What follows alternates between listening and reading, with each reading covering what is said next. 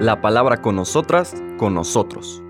Una reflexión de la palabra cotidiana en diálogo con el acontecer de la comunidad universitaria.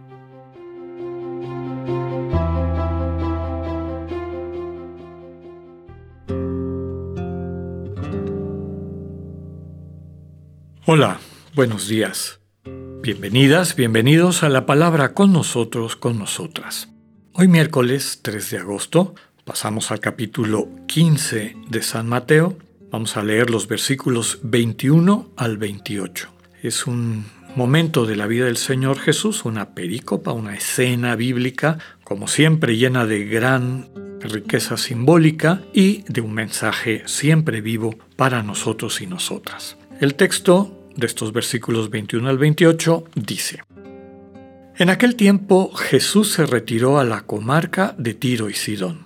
Entonces una mujer cananea le salió al encuentro y se puso a gritar, Señor, hijo de David, ten compasión de mí. Mi hija está terriblemente atormentada por un demonio.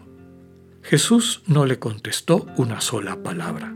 Pero los discípulos se acercaron y le rogaban, atiéndela, porque viene gritando detrás de nosotros. Él les contestó, yo no he sido enviado sino a las ovejas descarriadas de la casa de Israel. Ella se acercó entonces a Jesús y postrada ante él le dijo, Señor, ayúdame. Él le respondió, No está bien quitarles el pan a los hijos para echárselo a los perritos. Pero ella replicó, Es cierto, Señor pero también los perritos se comen las migajas que caen de la mesa de sus amos. Entonces Jesús le respondió, Mujer, qué grande es tu fe, que se cumpla lo que deseas. Y en aquel mismo instante quedó curada su hija. Palabra del Señor.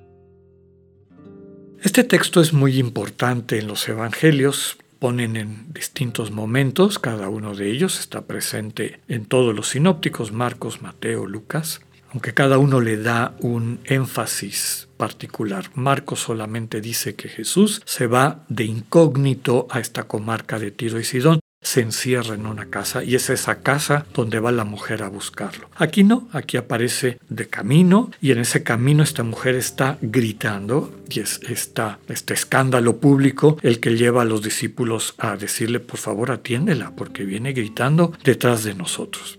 Es propio de Marcos la primera frase que dice el Señor. Yo no he sido enviado sino a las ovejas descarriadas de la casa de Israel. Cuando se dice descarriadas, no es un juicio sobre las ovejas, es un juicio sobre los pastores que han dejado que las ovejas estén descarriadas.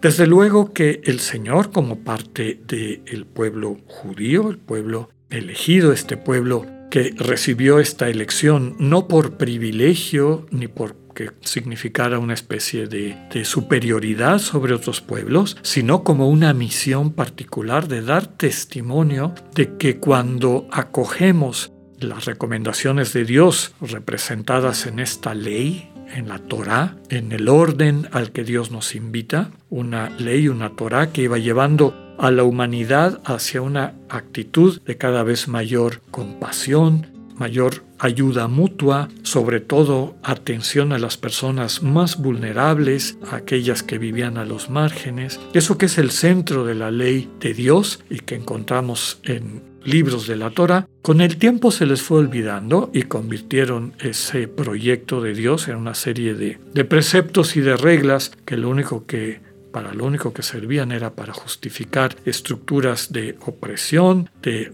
robo, de privilegios, etc los profetas venían a tratar de corregir ese tipo de distorsiones y pues muchos de ellos pagaron con la vida. Leer a los profetas es una ayuda para recordar cuál es el proyecto de Dios.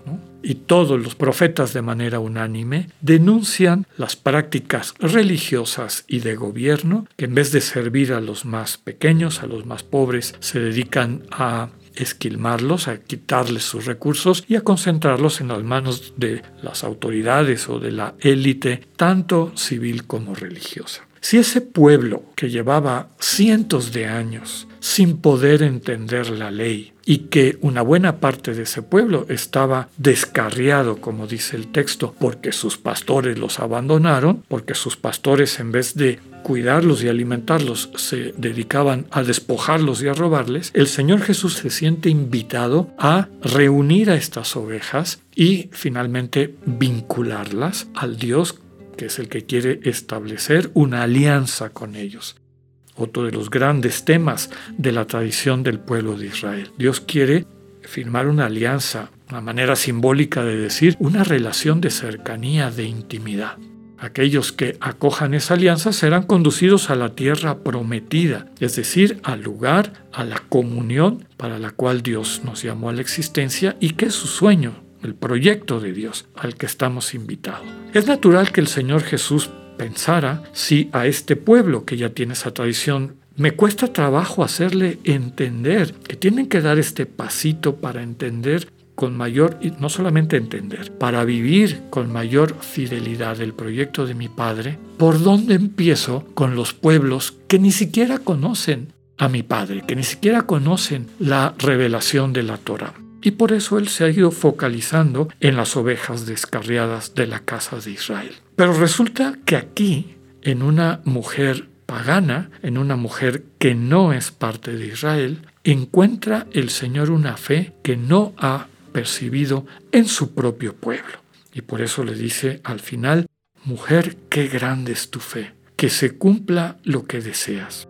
Ya veremos cómo este texto está vinculado con el de mañana y lo voy a recordar. Pero para terminar, hay muchas maneras de entender este diálogo del Señor, ¿no? La mujer que no le importa sigue gritando, Señor, ayúdame, se postra ante él.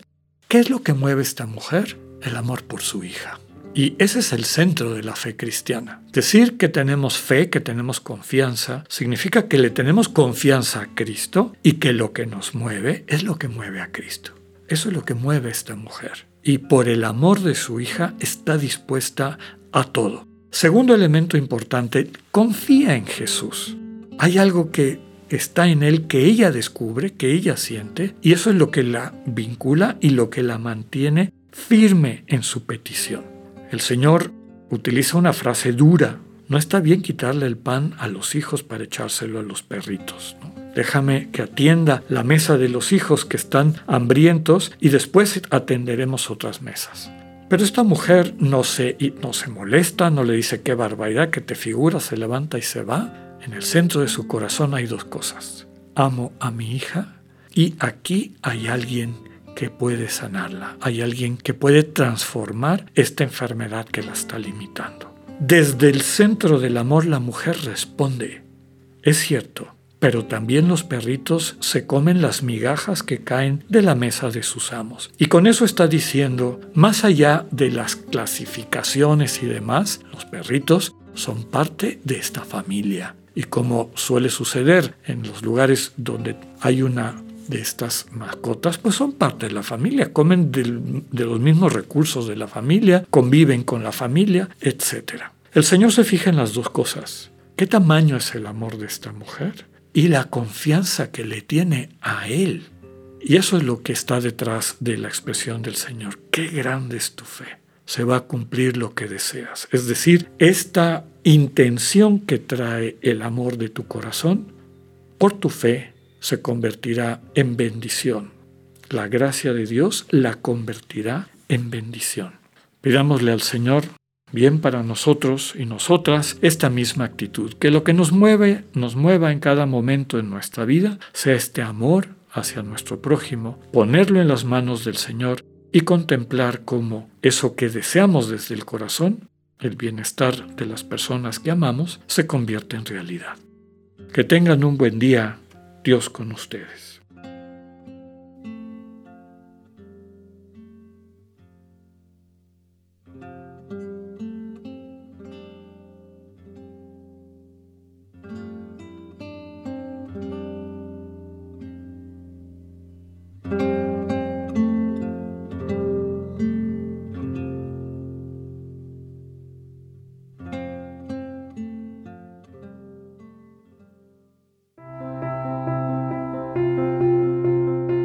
Acabamos de escuchar el mensaje del padre Alexander Satirka.